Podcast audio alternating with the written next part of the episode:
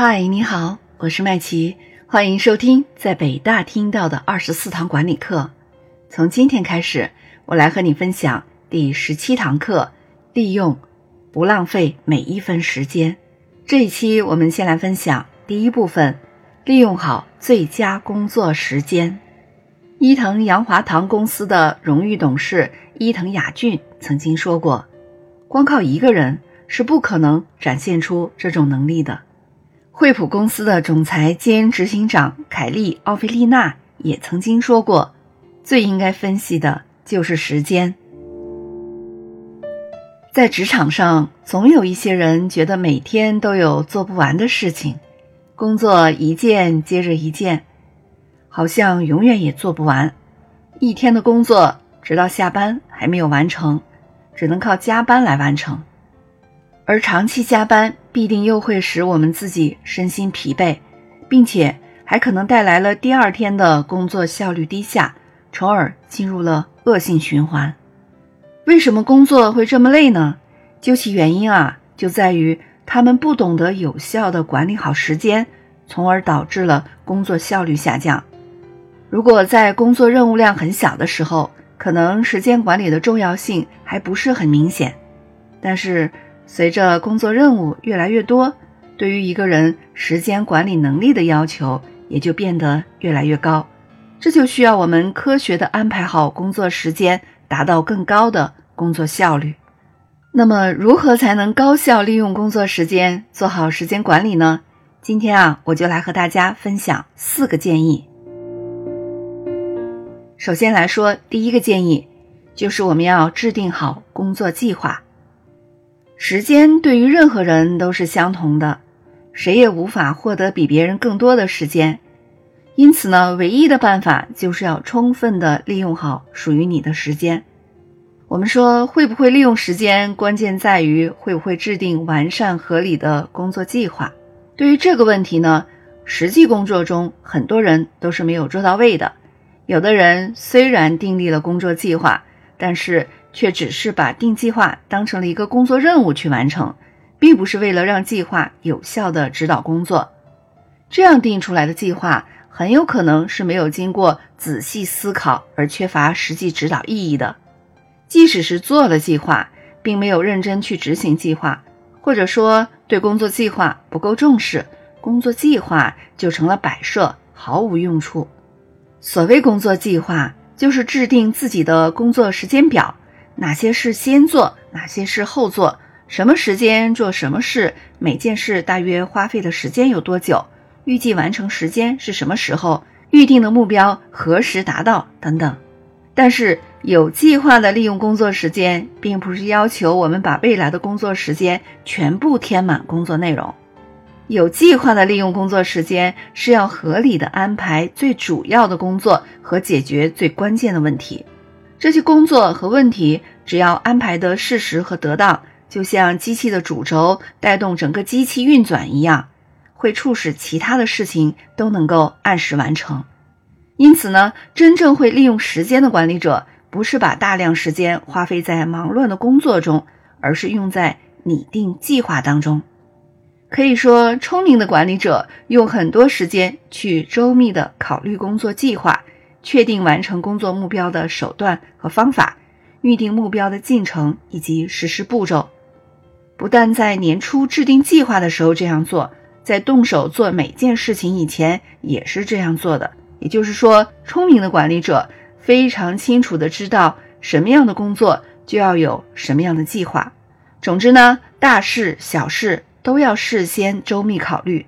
一旦考虑出完整的计划，执行起来就会很顺利。表面看来，做计划和考虑问题占用了不少时间，但实际上，从耗用时间的总量来计算，却节省了许多宝贵的时间，反而是充分利用了每个单位的时间，避免了不合理流程的反复和不必要的时间浪费。我们再来说第二个建议，那就是分清事情的轻重缓急。任何工作都有轻重缓急之分。随着工作业务的开展，大家手里面的事情会越来越多，但是所有的事情都有轻重缓急之分，只有分清了事情的主次轻重，我们的工作才会变得井井有条、卓有成效。否则，我们就会觉得做了很多，却累得不行，事情却没有达到预期的目标。然后我们再来说说第三个建议，那就是有效分派工作。对于管理者来说，一定要避免事必躬亲。如果凡事都要亲自去处理，一定是会被累死的，还不利于我们下属的成长。对于管理者来说，一定要学会分配任务的本领，也就是说，要学会授权，把任务合理分派给合适的人去做，就要充分了解自己下属的能力的实际情况，让能力强的下属去做难度大的事情，让能力弱的去做一般能力要求的事情。然后我们再来说第四个建议，就是我们要尽量避免干扰。管理者为什么都觉得时间不够用呢？曾经就有管理专家对这个问题做了一个调查，调查发现啊，企业经营者之所以感到时间不够用，主要就是浪费了太多时间在三件事情上，那就是打电话、开会和处理邮件信息。下面呢，我们就来逐一分析一下这三件事。首先是电话的问题。作为一名公司的管理者，每天总要接到很多个电话，而这些电话通常都不能像其他公务一样去集中处理。究竟什么时候会来电话，根本是不得而知的。因此呢，许多工作常因为接听电话而被干扰中断。当我们正在专心做一件事情，或者是思考某个问题的时候，最好能够一气呵成。不要随意中断，因为受到中断的干扰之后啊，通常都需要经过一段相当长的时间，才能使我们的精神或者是思绪再重新集中。据调查呢，电话的干扰是打断我们经营者思路和破坏我们集中精神的最主要的原因。对于解决这个问题的建议啊，那就是选择一位能干的秘书，给他授予更大的权利。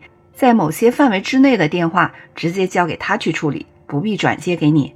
如果非要你亲自处理不可的，那就应该简短扼要，不要在电话中扯些与主题无关的事情，要养成能在三分钟之内把问题解决掉并挂断电话的习惯。